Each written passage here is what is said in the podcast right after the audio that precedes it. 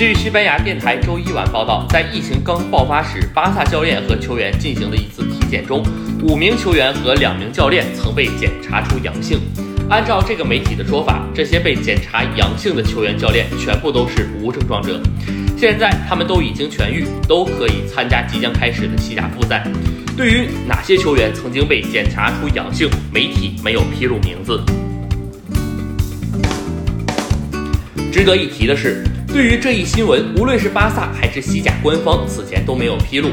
当时吴磊所在的西班牙人八名球员和两名教练中招，瓦伦西亚百分之三十五的工作人员检查呈阳性，阿维斯俱乐部十五人感染，其中三人是一线队球员。